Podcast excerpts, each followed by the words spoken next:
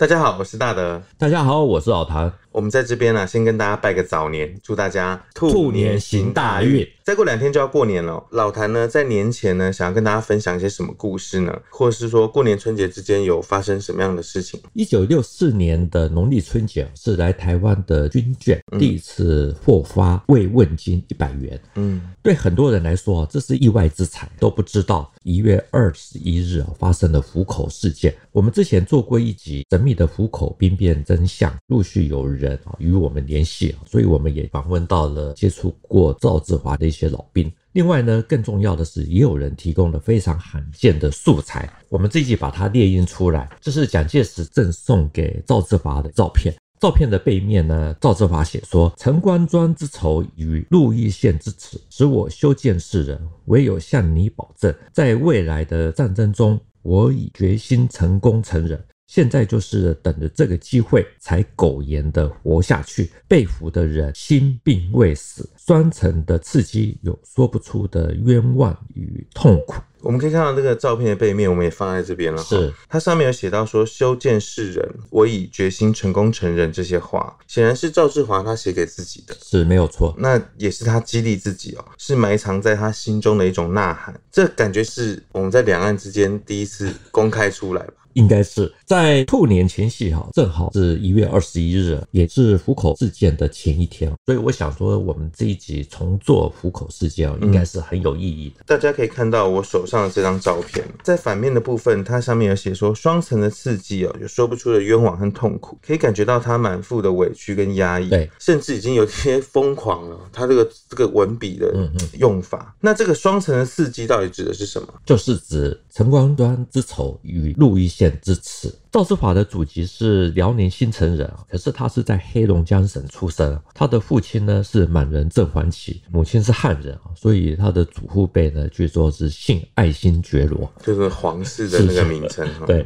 一九四八年的年底啊，徐蚌会战进入到了第三阶段啊，也就是陈官庄战役。一九四九年的元月四日，蒋纬国呢搭飞机飞到了永城的上空，用无线电指示战车第一团的团长赵志华。到了元月十日，杜聿明兵团在陈官庄覆灭。赵志华那个时候率领十九辆的坦克冲出了包围圈啊，来到鹿邑县郭河的北岸。因为水深，那个时候坦克也没那么先进，没办法渡河，所以他被俘虏。根据赵志华夫人在传记文学发表的文章提到，赵志华后来被关在一家农户的磨坊，曾经钻石磨自杀未遂啊。解放军劝降，可是呢，他并没有接受任用啊，因此被视为顽固分子。因为他是在黑龙江出生的，所以正要被送到佳木斯的时候，这个时候刚好南京沦陷，因此所有的俘虏都被放归原籍。赵。志化没有往北走，而是一路的行乞，经过长沙，再到广州，与已经迁台到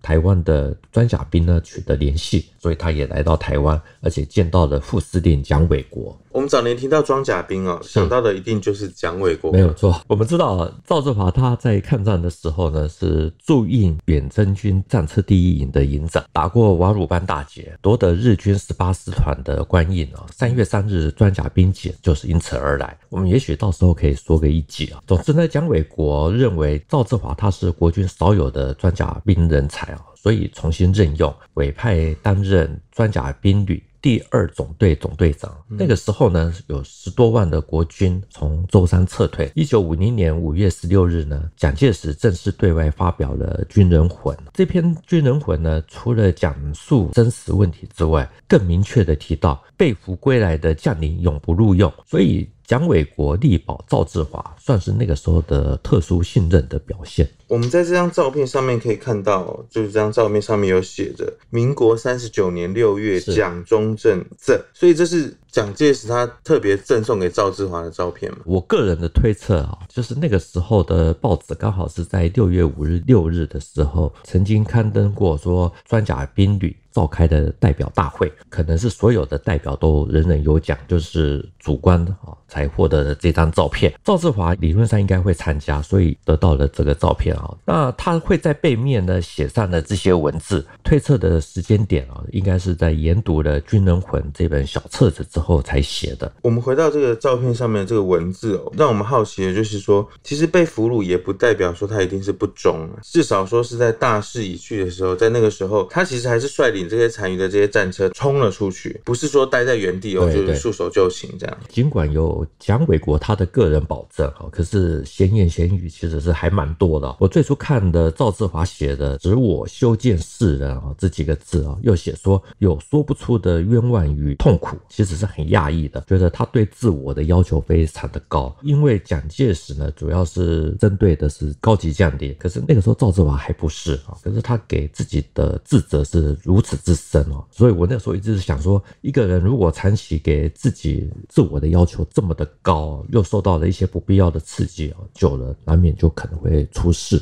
的确哦，我们把他这个事情放在现代啊，就好像是酸民在网络上冷嘲热讽一样哦，这是会让主角相当的难受。是。我们在播出神秘的虎口兵变真相之后呢，才有机会访问到了一位老装甲兵吴森龙吴伯伯。他是浙江湖州人。一九四九年南京情势吃紧的时候，他到上海投考装甲兵学校，来到台湾黄埔附校呢，重新招生，所以他是第二十四期装甲兵第一期。他很清楚记得虎口事变前一年的九月份，蒋纬国调到台北大直接任的人选呢，是比赵志华还晚两日任。的郭东安，吴森龙说，赵志华心中有没有不爽，他不知道。可是为了要迎接新司令，把事情做好，没有任何命令，赵志华就带着他们认真的准备简报资料，希望郭东安能够立刻的熟悉业务。他说，郭东安到任的那一天呢，他与另外一位参谋赵洪武一起陪同赵志华做简报。赵志华一进去呢，立刻行标准的军礼，完全是下属对长官的动作。郭东安啊，却完全的不回礼。部队总有变化变动嘛，尤其是各战斗群指挥官以上的人，他都要向新的司令啊介绍介绍嘛。那我跟赵洪武两个准备好简报资料，副司令，我们三个人进去，副司令真是有礼貌的。举手向他敬礼，包括司令长郭司令啊，他坐在椅子上站都不站起来。你，你这这个是真是让人伤心事啊！感觉起来是相当服从这个军队的礼仪跟伦理了。是，但这个新长官真的是如此回应他吗？当天在场哦，除了吴森龙伯伯之外，还有一位赵洪武伯伯，他是江苏镇江人。也是长期跟着蒋纬国的老装甲兵。他说那天看到郭东安给赵志华降职的难堪，他第一个念头就是想说：糟糕了，迟早会出事。赵志华是所有我们装甲兵的高级长官里面跟我最疏远的一个人。他郭中央都有意思，你晓得吧？呃，包括指挥官，因为离开装甲兵一段时间了，所以我要他们把这次会用改成怎么？我要是郭中央嘛。我最起码把东西看一看嘛。你晓得郭中央有两个字，我到现在还在二零年，不要。啊，所以这个一我一听了，连我都砰砰一吓了一跳。赵子华满眼提青啊，他原来头这样子的，再也没装，就从那开始就再也没有装过头。然后赵就开口了，报告司令。副司令要我们做一个简报，因为你离开装甲兵有一段时间了，目前的新的状况向你报告一下。那时候赵志华脸色已经有点阴沉了。赵赵宏武讲完这句话，他两个字，云南口语，不要，不要。哎，这种态度哎，叫赵志华怎么忍受？赵志华还是乖乖的向他敬个礼，退出。我们三个人一同退出来。我们看到赵志华，他写着：“唯有向你保证，在未来的战争中，我已决心成功成人。”是对照这个事后的发展哦，该怎么样把它联系起来？赵志华老早就说他修见世人，苟延活下去是为了要等待反攻的机会，所以严格练兵啊，甚至于出现了闹出人命的实践队。结果呢，他后来看到了台湾的外交局势越来越差，高级将领又出现腐化，在反攻日趋无望的情况下，他已经写说：“我已默默地向蒋介石许诺，没有机会在战场成功成仁的话，那就换一个方式来达成啊。这是我个人的一个推测。所以他在一九六四年一月二十一日的上午啊，在司令台上面痛骂蒋介石身边的贪污集团，叫大家陪他去台北清君侧，也提到下级干部啊，还有眷属的生活清苦。如果再不反攻大陆啊，军舰只有两条路可以走，第一是行乞，第二是。当妓女，这个话讲的是非常严重的。是台湾那个时候生活普遍辛苦，军人待遇更低啊。所以虎口事件发生之后，虽然没有报道，可是当局还是立刻的紧急发放给军舰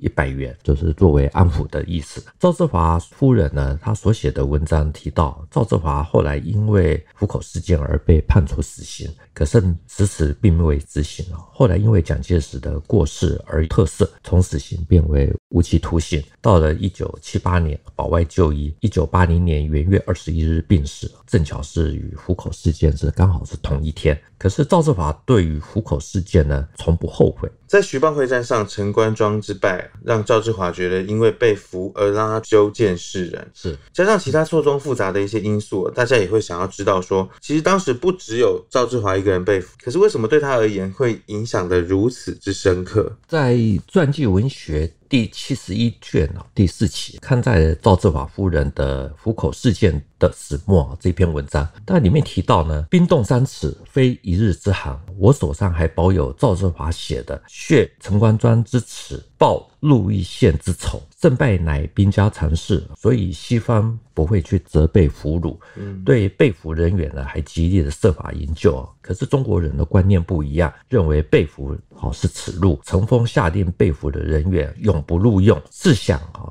整个大局的失败，哈，这个责任应该是由谁来负责？他们不是临阵脱逃。赵志华在蒋介石赠送的这个照片的背面写的誓词是“陈官庄之仇”跟“鹿邑县之耻”。不过赵夫人在文章里面的句子其实是跟有点不一样。照片写的是有一些字字字上面的出入，两三个字的两三个字的出入，但其实本意是一样的。没有错。那赵志华其实其余比较刺激性的文字哦，赵夫人则是有所保留，没有写在那个传记文学上面。对，没错。所以整篇看下来呢，赵夫人她其实点出最大的问题：被俘归来的人啊，不断面临人生的难堪。对上或者对下，其实都是如此。可是呢，赵志华他已经当到了这个装甲兵的副司令，是。那照理来说，他的仕途上应该算是顺遂的了。赵志华夫人说，蒋纬国将军呢，力保他的先生忠诚没有问题啊，让他回到装甲兵，还升到副司令啊。之后呢，蒋纬国调战军连大校长，也力保他的先生接司令了。结果就是因为被俘的这两个字没有升上去。即便是赵志华在瓦鲁班战役上面。有功劳是，但是他因为被俘，没有办法做到装甲兵的司令。然后呢，我们一开始也有提到说，吴成龙北北跟赵宏武北北他们都有看到说赵志华被羞辱的这个场景。是，现在已经进入网络时代了，受到这种打压的压迫啊，换作是我，我绝对是退寻明志，就老子不干了。大家现在都是这么的做。嗯，我觉得应该是两个人有心结。史政局曾经出版过一本《装甲兵访问记录》，里面有一位老兵北北，他受访的时候，他提到赵志华的卷舍非常的破旧，可是他拒绝。装甲兵部队呢，去帮他修理，相当的正直。然后呢，这位老兵北北也说，抗战胜利的时候，他的疟疾啊，差点走掉。昏迷中呢，他听到了团长郭东安呢去探寻医生，想了解他的病情，也是非常的关心属下。总之呢，可能两个人因为位置的问题啊，而产生的一些心结。对，我们在职场上呢，其实除了对上管理，也要对下管理。对上，因为你被俘了，所以升迁上面出现了问题，摸摸鼻子就也只能认了。老板最大。那如果对下呢，做到了装甲兵的副司令，下面还有人如此的对待他吗？赵志华夫人的文章里面有提到，因为赵志华严格练兵，所以有少数人不服从，动辄以被俘两个字来冷嘲热讽。例如装甲兵学校里面呢，出现的人事泄密，所以那个时候的就有人被赵志华指责不服从，然后就用这两个字来讽讽。因为不服从而口出恶言哦，这就其实有点过头了。是，就算是脾气再好的人，其实也会抓狂。对。所以赵志华因为屡屡受到挫折，在郭东安接司令之后呢，他提提成，可是没有被获准。刚好那个时候，因为配居的宿舍政府规定可以自费购买，赵志华本来是想说退休拿一笔钱向南投县农会买下来，把它加盖房子啊出租，要么就是开一个小型补习班。为什么要开补习班呢？因为赵夫人是英文老师，在出事的前半年，他已经在台中很有名的裕民补习班兼课补贴家用。因为赵志华要退役被打回票，拿不到退休金，于是向新司令啊申请借用五万元，签呈被搁置了两个月，去询问又被羞辱。陆军总部编的有预算，每个少将可以借三万块钱，分半年扣，一个月扣五千给一个。然后呢，宋参谋就写了一个签呈，他摆在那里，留中不发。这段有关房子的事情啊，在神秘的虎口兵变真相那一集，我们曾经提过啊。我们这边只做一点补充，传记文学或者一些与蒋纬国有关的书籍啊，提到的两个数字就是三万或五万，应该是五万元才对啊。后来是怎么样解决这五万元的问题啊？是赵志华夫人向补习班借的啊，因为如果那个时候不买下来，那么配住的眷舍会被南投县农会给收回去。因为赵志华他差一点点变成无壳蜗牛了。对，所以这个算是冲突的导火索吗？赵夫人说啊，真正的导火索啊，其实是军油倒卖案。他说那个时候台湾刚刚有计程车啊，有一天宪兵查获了一家计程车行有红色的军油。调查以后发现到这个军友呢是来自于装甲第一师，那那名管油的被关押起来。经过询问呢，是某总司令夫人他所开的车行。赵夫人说，事后早已经调为副司令的赵志华被指责为徇私袒护。那赵志华对于军友倒卖案棘手的问题啊，也忍不住的说：上面要我遮盖，我又有什么办法？他这个赵志华做事公正。我举个例子来讲，青年刚的附近有荔枝园呢，人家都按照规矩送数亿男子到副司令说了，别的人带回家我不知道啊，但是他马上就叫宋明恒了，那这个哪个这个哪个哪个的都分掉了。上班开车子，下了班一到家，车子停到家里，夫妻两个上街骑脚踏车。所以赵夫人说，有人贪图不讲，先责备他的先生被俘，而且启用了下面的一位处长。这种压力呢，不是一般人所能承受的，以至于造成终身的悲剧。所以这样看起来哦，大概是你看我不爽，我要修理你，我就说啊、呃，你当过俘虏，是用你被俘来凸显我自己比较高尚一点。对，这已经算是精神上的霸凌。没有错，我们综合起来看哈，应该是如此。所以在出事之前呢，赵志华其实已经有一些。也不太对劲。宋参谋他有一天蛮正式的跟我讲：“哎，神农啊，我觉得最近副司令有点怪怪的。他从来呀跟老婆就是再见拜如此了。他他最近会跟老婆抱一抱，拥抱一下再走。跟他两年快两年都没有见过。另外一个，他的驾驶兵送他到他的村子口啊，他就叫驾驶兵，你车子停下来。”停下来，叫战士兵，差你就到你们寝室去休息。他开了车子到母亲的坟坐一坐，看看夕阳，叹叹气。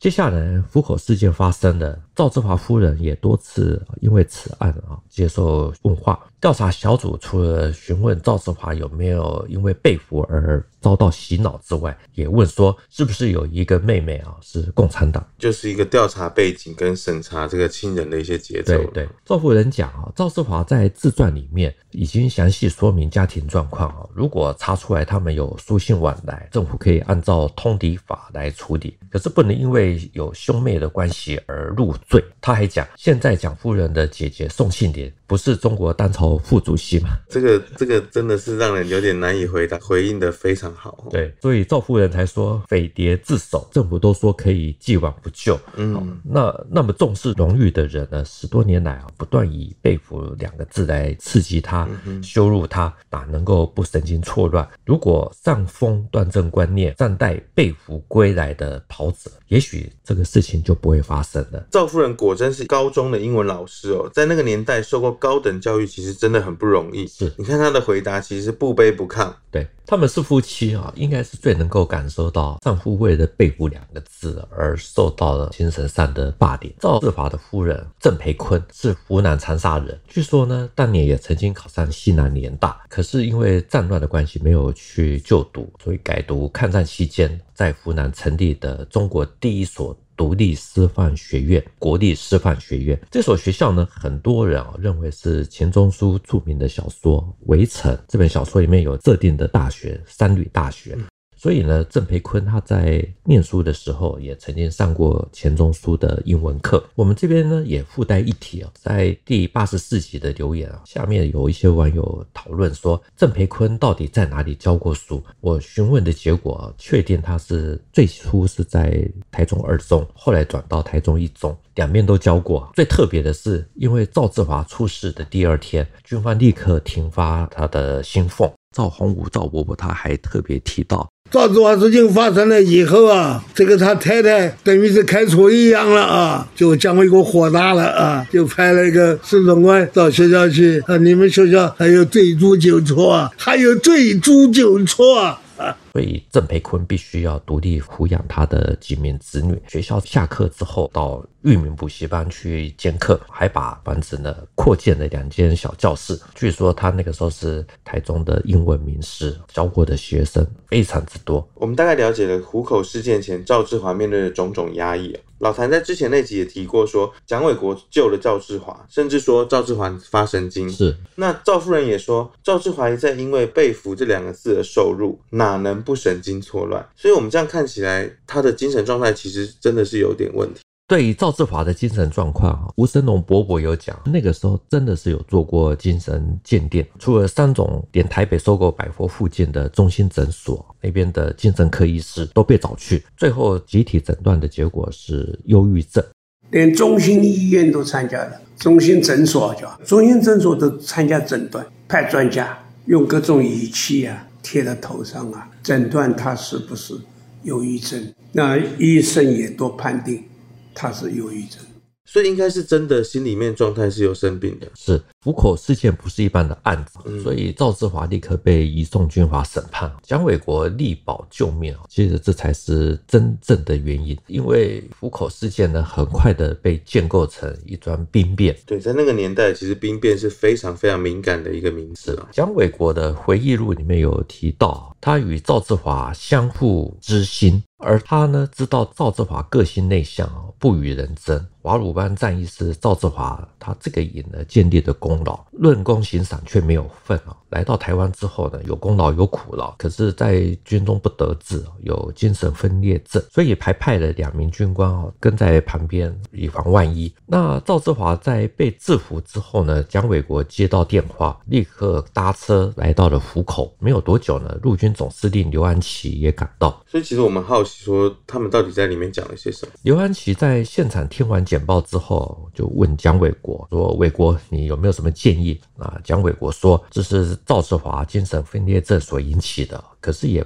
不能不小心，是不是有其他的变故？所以呢，应该从三方面啊来做。第一，既然是精神分裂症，应该送到精神病院，传出去呢，对军誉啊。”没有什么特别的损失，也不会造成国际啊以为说国军内部不稳定。那第二是要长期严密调查，至少一年。第三是因为装甲第一师啊不为所动，应该要好好的犒赏。后来刘安琪还说，这是他们要。把它变成虎口事件，我也没有办法扭转。现在总政战部啊，把案子接过去了，一大批政战人员论功行赏，要说成是兵变。兵变其实就等同于叛变了，是代志大条啊。到底是虎口兵变，还是虎口事件，还是说这其实是政战人员他们为了这个事情，然后来做出一些字词上面的调整？我也不知道，只是说很凑巧，台北安徽同乡会啊两三个月以前，其实也出版过一本张明善将军的。的个人回忆录，里面刚好也提到了这一段。他里面写说啊，一九六四年元月二十一日，战备检查案的前一天晚间七点，召开的协调会。那个时候，装甲兵司令部第三处的处长宣布啊，这次的战备检查呢，要用实战的方式来实施，所有的车辆都要先加满油箱，沿着往台北方向的道路呢，靠一边排列待命。会后呢，他在当天晚上立刻用电话向陆军总部政三出通报。第二天呢，赵志华在司令台上面讲的慷慨激昂，批评高级将领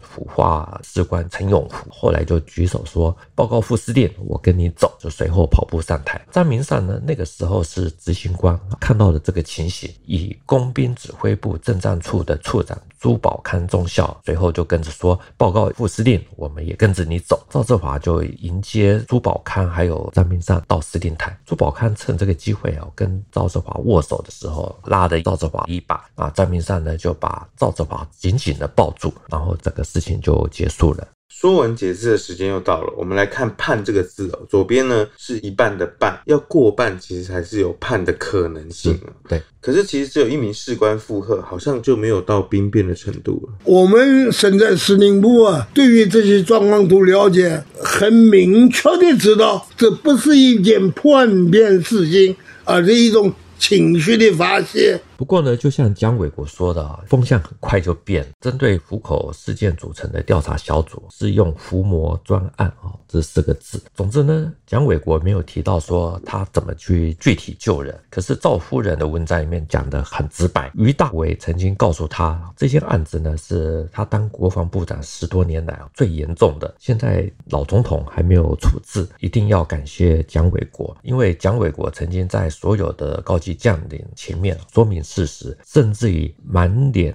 泪痕的说：“赵志华予以处决，我无话可说。可是他所骂的话是不是事实？”蒋介石呢，当时听得厉声制止啊，蒋纬国仍然继续的说下去。最后呢，虽然被判处死刑，可是并没有执行，一直到了蒋介石逝世啊，举行大赦，才改为无期徒刑。伏魔这两个字几乎已经把这件事情定掉。是，如果没有蒋纬国，赵志华大概可能隔天就。蒋介石应该是非常在意这一件案子啊，在蒋纬国的回忆录里面还提到，过了十多年，有一次他们父子在澄清湖畔喝下午茶。蒋介石还说：“哎，蒋纬国一切都好，就是世人比较差一点。就算是儿子哦，蒋介石也让蒋纬国一直喝中将汤，是让他在军中好长一段时间都升不了上将。蒋纬国尽管他升迁受到了一些影响，还是非常惦记这位老部属。我们自己提到的吴森龙吴伯伯啊，他讲了，他曾经受蒋纬国之托，曾经去过新店军人监狱去探视过赵志华。而他们又取了个名字叫“伏魔专案”。赵志华被审讯的时候啊，一定要签名嘛。他一看到“伏魔专案”，就心里头很难过。如果送东西去那一次，他跟我讲了：“爸爸，我的案子叫什么名字？你知道？”我说：“我知道，叫伏魔的。”他说：“我是魔鬼吗？” 或许是赵志华的个性非常的硬啊，进了军监还对“伏魔”这两个字耿耿于怀。